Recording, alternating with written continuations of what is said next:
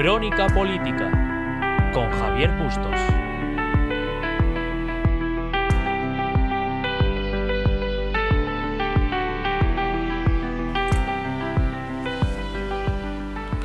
Buenas tardes a todos y a todas, soy Javier Bustos Díaz, hoy es 8 de junio y sean todos bienvenidos una semana más a Crónica Política. La semana pasada nos volvió a dejar grandes titulares y es que el presidente del gobierno parece que no quiere dejar escapar un ápice de estado de alarma para enchufar, colocar o designar algún amigo, compañero o socio suyo. Y es que fíjense, desde que Pedro Sánchez es presidente del gobierno, que aunque parezca que solo lleva de presidente unos cuantos meses, Pedro Sánchez es presidente desde que echó a Mariano Rajoy con una moción de censura. Ojo, la moción de censura es una herramienta democrática y que está amparada por la ley y la Constitución. Sin embargo, el motivo que nos llevó a la moción de censura parece cada vez eh, menos evidente y más eh, pragmático, y es que el presidente que se subió al estrado para defender los valores democráticos, la regeneración democrática, la lucha contra el enchufismo, el presidente que venía a cambiar España con una visión socialista, una, visión progresista, lo único que sabe hacer de forma progresista es nombrar cargos. Progresista exponencial. Además, el PSOE sigue teniendo en el gobierno hasta tres personas que forman parte de la entramada de los, de los gobiernos que formaban parte del entramado de los ERES. Y además, hoy, hoy ha salido publicado un artículo en el que, al parecer, nuestro querido Rafael Simancas, número uno de la discordancia, con una capacidad de faltar el respeto, de insultar y de llamar a una insubordinación increíble, está dentro del caso Púnica.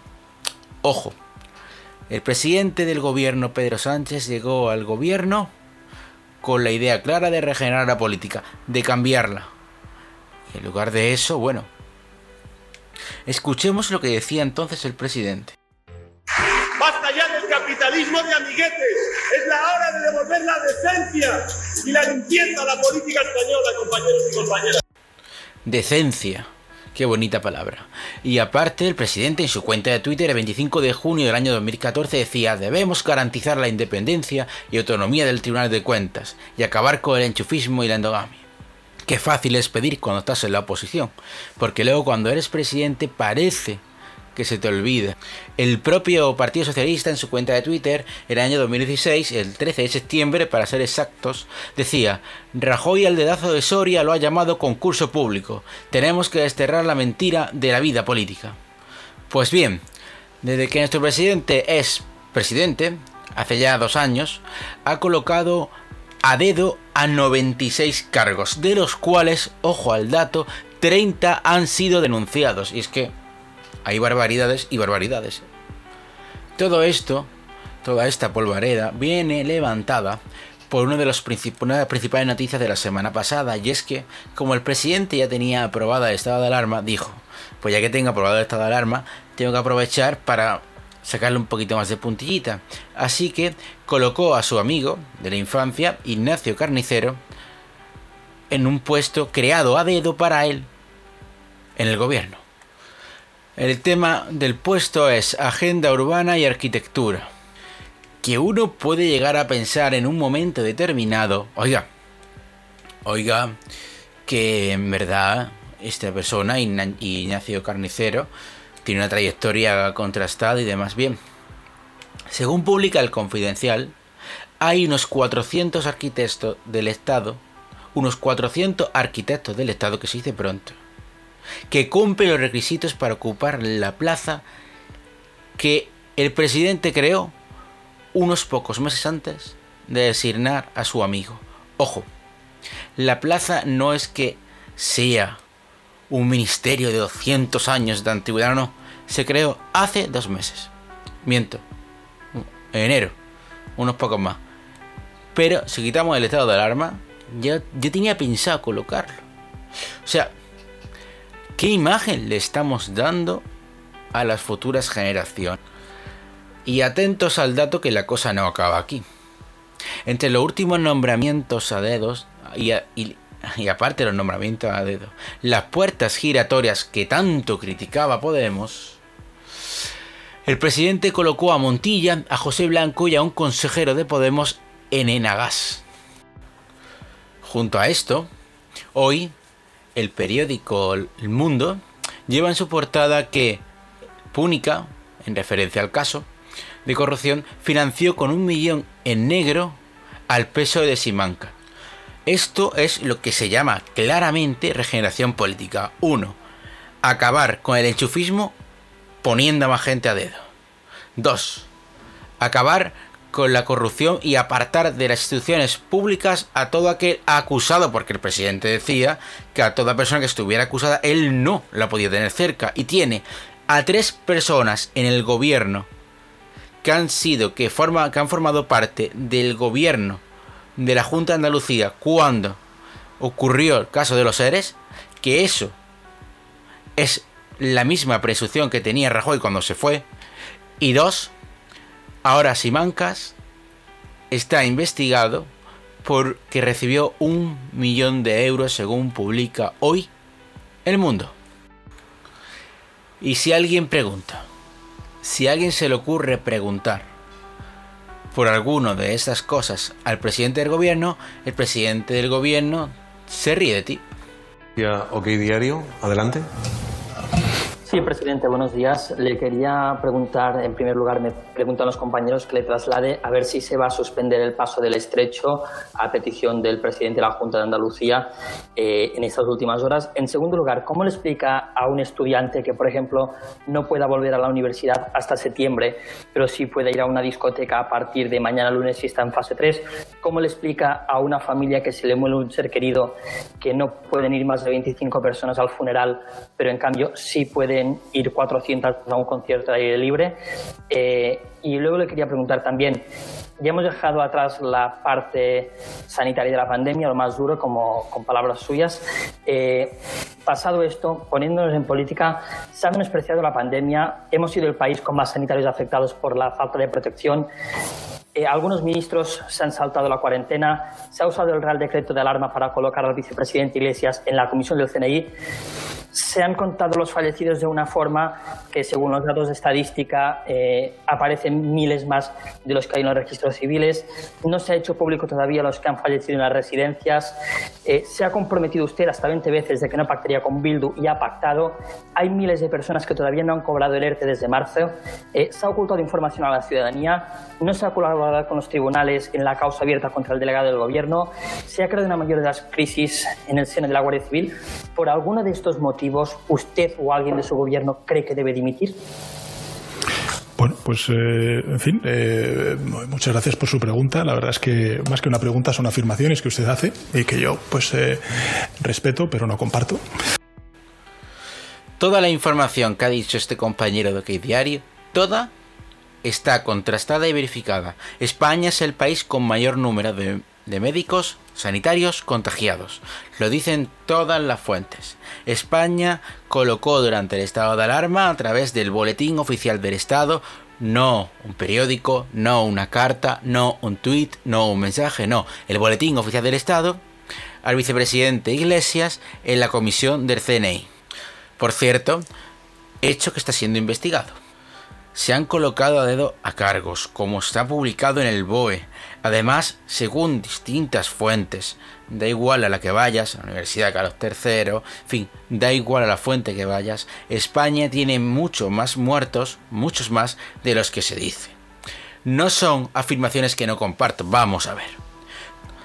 Tú no puedes compartir cuestiones ideológicas. Bien, tú no puedes compartir ciertas suposiciones o tú no puedes estar a favor de que no se mantenga la presunción de inocencia, etcétera, etcétera, etcétera. Todo lo que no sea un hecho contrastado y demostrado, tú puedes no compartirlo. Pero si el hecho es contrastado y demostrado, no puedes decir, bueno, yo es que no lo comparto. Porque además, cuando la cosa funcionaba al revés, cualquier ápice de duda era un hecho y una verdad suficiente para que la gente dimitiese. No es posible que Jorge Fernández Díaz continúe ni un minuto más como ministro del Interior de un gobierno en funciones. Lo exige la dignidad de la institución, que es el gobierno de España, primero obligado a respetar en todo momento la ley. Lo exige la coherencia elemental con los principios esenciales de un sistema democrático como el nuestro, que no se puede ver empañado por actitudes de esta naturaleza. Y finalmente lo exige el respeto a los ciudadanos y ciudadanas, que no pueden aceptar que las fuerzas y cuerpos de seguridad del Estado sean utilizadas con finalidades partidistas en vez de aceptar su actuación conforme a la ley y al Estado de Derecho. En cualquier democracia avanzada, el ministro del Interior debería presentar su dimisión hoy mismo. No lo ha hecho. Así que el presidente del Gobierno en funciones, el señor Rajoy, debería proceder a su cese inmediato también hoy mismo. Sin embargo, Marlaska, como se ha demostrado, que presionó a la Guardia Civil para que le filtrasen los informes judiciales, lo que es un delito, porque los tres poderes tienen que estar separados, que es la base de la democracia, no tiene que dimitir. Es un santo. Pero fíjense lo contundente que era. Pero fíjense lo rápido que pedía dimisiones y lo poco que le gusta ahora. Fíjense cuando al principio del podcast hemos escuchado, oye, cómo defendía el tío el tema del dedazo, ¿eh? Madre mía. Y ahora... Y ahora parece que, bueno, 96 cargos a dedos, de los cuales 30 están investigados judicialmente, pues tampoco es para preocuparse. Y claro, como esto no es para preocuparse, porque no es para preocuparse, el presidente sale en la rueda de prensa del domingo y dice... Una reflexión final que compartí con eh, los diputados y diputadas en el debate sobre el estado de alarma es el recordatorio de que virus, el término, la palabra virus, es un término que viene del latín y que significa originalmente veneno. El veneno del odio es el veneno más dañino porque destruye las comunidades. Lo estamos viendo en algunos lugares, señaladamente en una nación amiga tan poderosa como es Estados Unidos. Sin justicia no hay paz. Nada se puede construir sobre el odio no estamos atados a ningún destino. Podemos elegir, podemos elegir cooperar en lugar de confrontar, unirnos en lugar de dividirnos, usar la palabra para construir en lugar de para destruir, para insultarnos. Podemos evitar en definitiva las provocaciones. Y esa elección depende de todos y cada uno de nosotros. Y si lo hacemos, conseguiremos levantarnos todos de nuevo, igual que hemos conseguido doblegar al virus. Esa es la tarea que tenemos por delante y a la cual me gustaría llamar al conjunto de la opinión pública y sin duda alguna también al conjunto de fuerzas políticas. Esta persona da lecciones de moral, pero es que en el mismo discurso, oigan, en el mismo discurso que está diciendo esas palabras, se dedica a lanzar mensajes de odio contra el Partido Popular. Estos 9.000 millones de euros de financiación extraordinaria para sanidad deben ser el principio, a juicio del Gobierno, de reparación de las deficiencias que se han detectado en el Sistema Nacional de Salud. Estos días escuchamos eh, decir con frecuencia que la pandemia ha puesto en cuestión nuestro Sistema Nacional de Salud.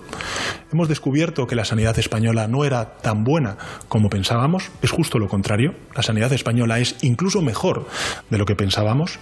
Lo que hemos descubierto es que no estaba cuidada como se merece. Hemos comprobado hemos comprobado la calidad y la entrega de nuestros profesionales sanitarios, a los cuales quiero volver a rendir homenaje y reconocimiento por parte del Gobierno y el conjunto de la sociedad española. Hemos constatado la capacidad de respuesta inmediata del sistema en cuanto se le inyectan recursos.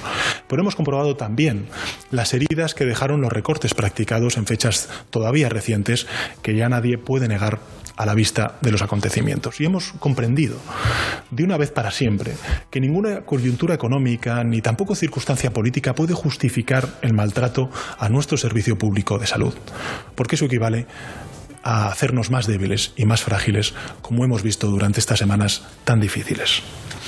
Después de lo que hemos eh, vivido, la sociedad nos exigirá que cuidemos de la sanidad pública española exactamente de la misma forma en la que la sanidad pública española cuidó de nosotros en los peores momentos. Miren, hay una cosa que nunca dirá ni el presidente del gobierno, ni ningún miembro socialista, ni de Unidas Podemos. Sí, el Partido Popular hizo recortes. Y según el Ministerio de Sanidad, esos recortes tuvieron lugar entre el año 2013 y 2014. Sin embargo, nadie les dirá que a partir del año 2015, que es que estamos en 2020, la inversión en sanidad no dejó de aumentar. Tanto es así que la última partida presupuestaria aprobada por el gobierno del Partido Popular, la última aprobada por el gobierno del Partido Popular, es de 75.435,4 millones de euros. La mayor partida en sanidad de la historia. De la historia. Sin embargo, el presidente critica esto sin haber sido capaz durante dos años y pico que lleva de legislatura, si le sumamos al actual los años que le faltaba a la de Rajoy, de sacar unos presupuestos adelante. España vive todavía de las últimas cuentas aprobadas por el Partido Popular, que se dice pronto. ¿Cuáles han sido las consecuencias? Al no tener presupuestos, se ha disparado el déficit, no hemos cumplido con Europa y antes del COVID-19, ojo, a finales de 2019, con las cuentas cerradas, España ya había perdido dos tercios de la inversión extranjera. Dos tercios. Y todo esto está destruyendo la imagen, la imagen de España en el contexto internacional. Fíjense, en la pasada prórroga del estado de alarma, durante el discurso del presidente, este decía que hoy estamos ya francamente mejor saliendo del túnel y que tenemos que hablar de un balance positivo, así como de una desescalada inteligente. Al mismo tiempo, la prensa, la prensa internacional se nos echaba encima y es que, por ejemplo, el Financial Times decía, los datos defectuosos ensombrecen la estrategia de España. Este ha sido el último medio internacional en sumarse a las críticas. La CNN ya dijo, el primer ministro español, Pedro Sánchez, dijo que las clasificaciones de la Universidad John Hopkins mostraban que España era la quinta en el mundo en, tasa de, de evaluación. Pero esas clasificaciones internacionales no es... El New York Times decía, España se convierte en el último epicentro del coronavirus tras una respuesta vacilante y The Guardian decía, ¿cómo dio España una respuesta tan equivocada al coronavirus? Nadie, absolutamente nadie de nuestro entorno y de nuestro contexto da crédito a la gestión que está haciendo el gobierno. Salvo el propio gobierno, que según Marlaska no tenía nada de que arrepentirse. Pues oiga, mire usted, ningún organismo oficial avala su gestión, lo mismo deberían de hacer autocrítica ningún organismo oficial está apoyando sus propuestas. Lo mismo debería de hacer autocrítica. Y por cierto, si va a pedir que los demás partidos le apoyen, si va a pedir que los demás partidos bajen el tono, empieza por predicar con el ejemplo. Una vez más, habrá que hacer un poco de autocrítica, ¿no? Aquí, la oposición parece la culpable. O sea, el Partido Popular es el culpable de que el presidente del gobierno haya tenido que, pactar, con EH Bildu. Oiga, mire usted. Si durante las tres primeras prórrogas del estado de alarma el Partido Popular votó sí. Si en la, cuarta prórroga de alarma el Partido Popular dijo que se abstenía. Si usted ha pedido el apoyo de toda la Cámara, no solo del Partido Popular, y ha tenido que recurrir a H. Bildu, lo mismo, lo mismo, la culpa es suya por no saber negociar. Lo mismo usted se ha creído con tanto poder y tan inmune a todo que ha despreciado a la oposición una y otra vez a sabiendas, a sabiendas de que la oposición, la oposición le tiene que dar el apoyo. Hasta que hemos llegado a un punto que dice la posición, oiga, es que el resto de Europa está adaptando sus leyes para no tener que estar en estado de alarma. y tener que asumir responsabilidades, algo que este gobierno ha olvidado. No hay plan B, se nos decía. El plan A es el plan B y el plan A es el estado de alarma. Oiga, pues ahora que se acaba el estado de alarma, sí que van a aplicar un plan B. Entonces, ¿en qué quedamos? ¿Hay plan A, hay plan B, hay plan C? No hay plan B, pero hay plan A. El estado de alarma no era tan necesario, pero sí. ¿En qué quedamos? Mientras tanto, el, líder de Podemos, Pablo Iglesias, se vanagloria de su renovación como líder del partido, en el que solo ha votado un 11% del mismo. Y luego el PP es el partido que designa a los candidatos a dedo. Miren, lo comentaba el otro día en mi blog y lo digo ahora otra vez.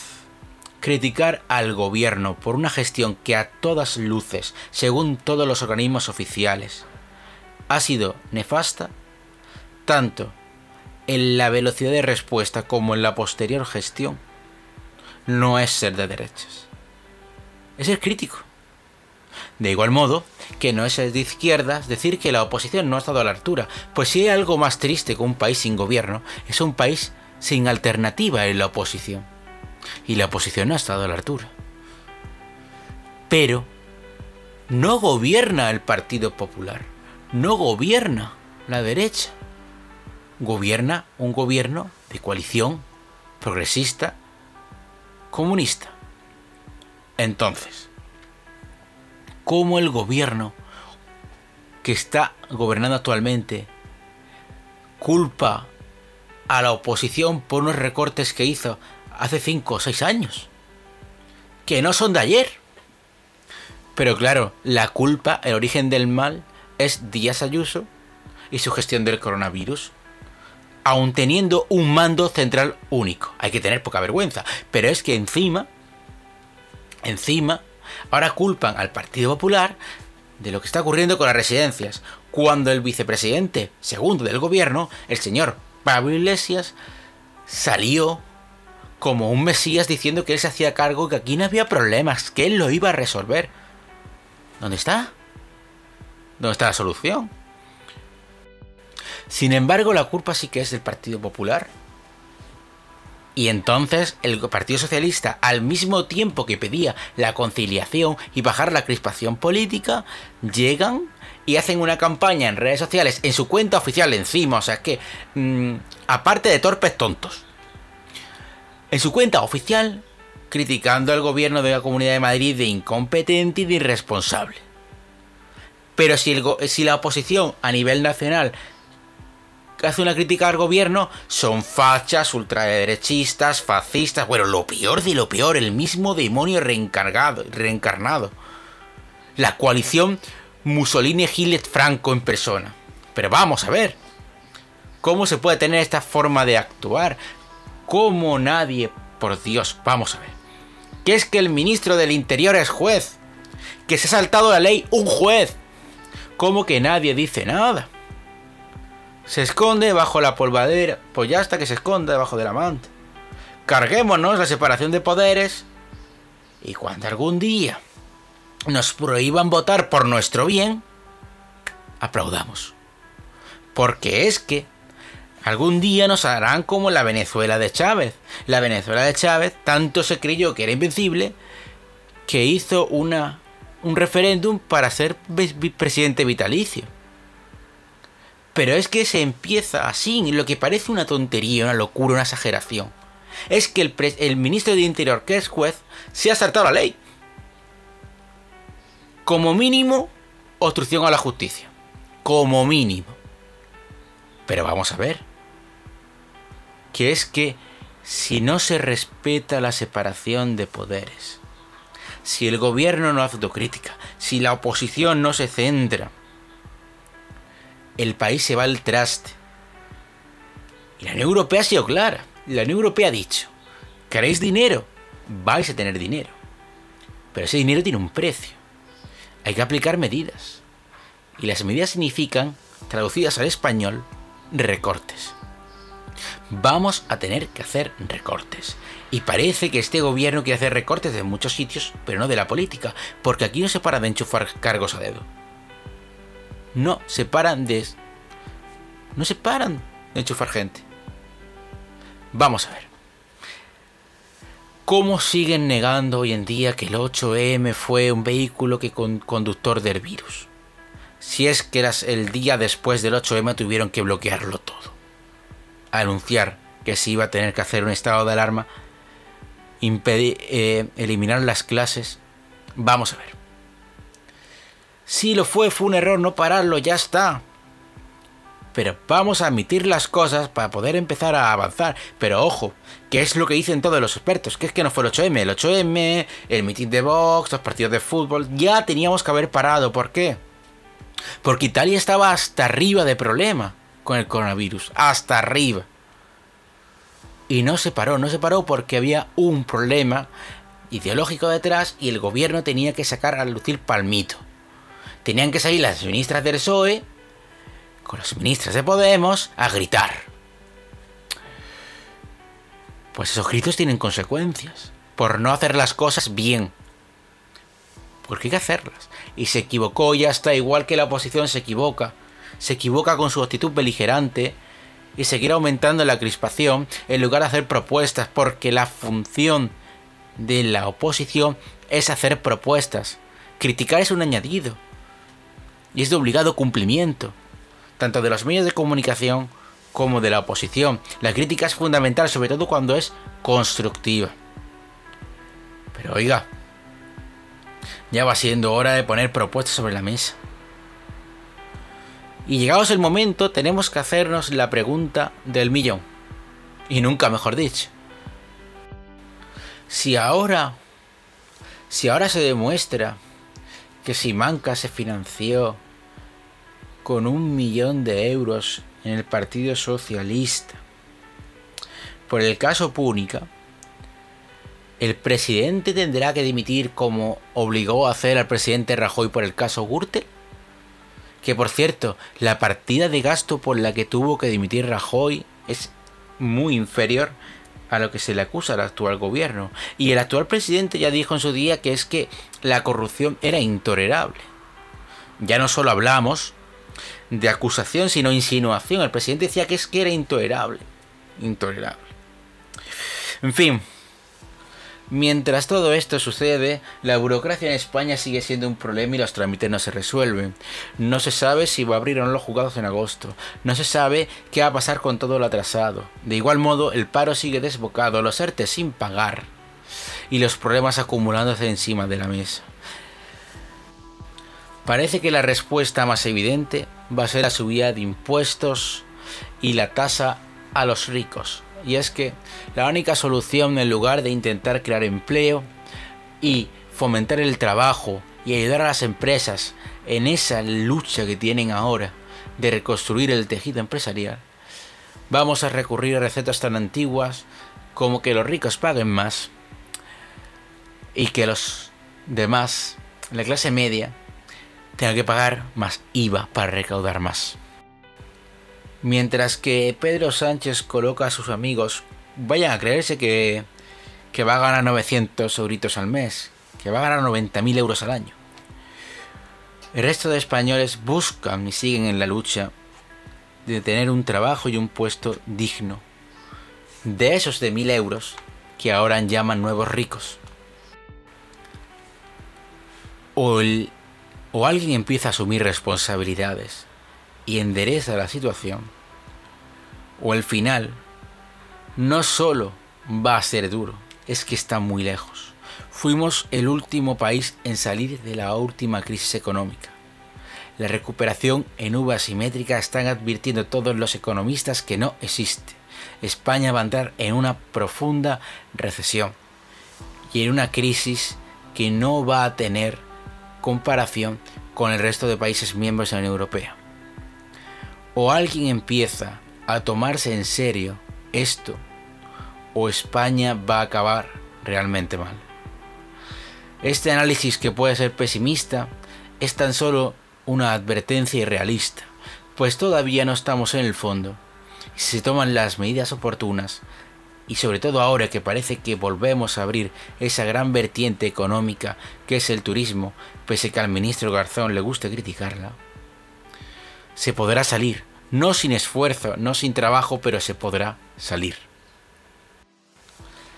Espero que este análisis de la actualidad política les haya servido una semana más y nos vemos en el próximo episodio. Gracias a todos por estar ahí.